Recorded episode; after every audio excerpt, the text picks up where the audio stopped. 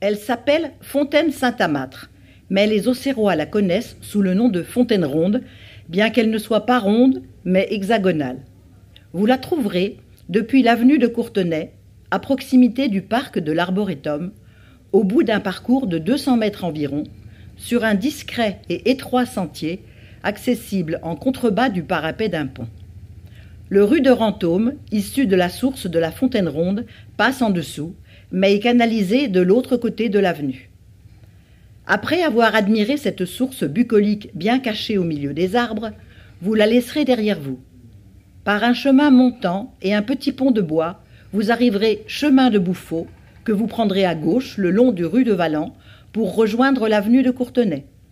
Pour cette jolie promenade d'un kilomètre environ, évitez les sandales, il y a souvent des orties.